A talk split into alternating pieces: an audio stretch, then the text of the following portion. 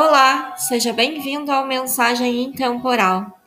A leitura de hoje é do livro Palavra de Sua Voz, Reflexões da obra de Pietro Baldi, página 66.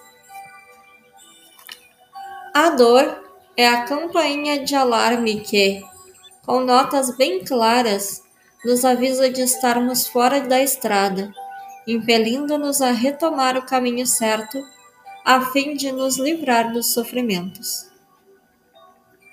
Obrigada por ouvir até aqui. Tenha um ótimo dia.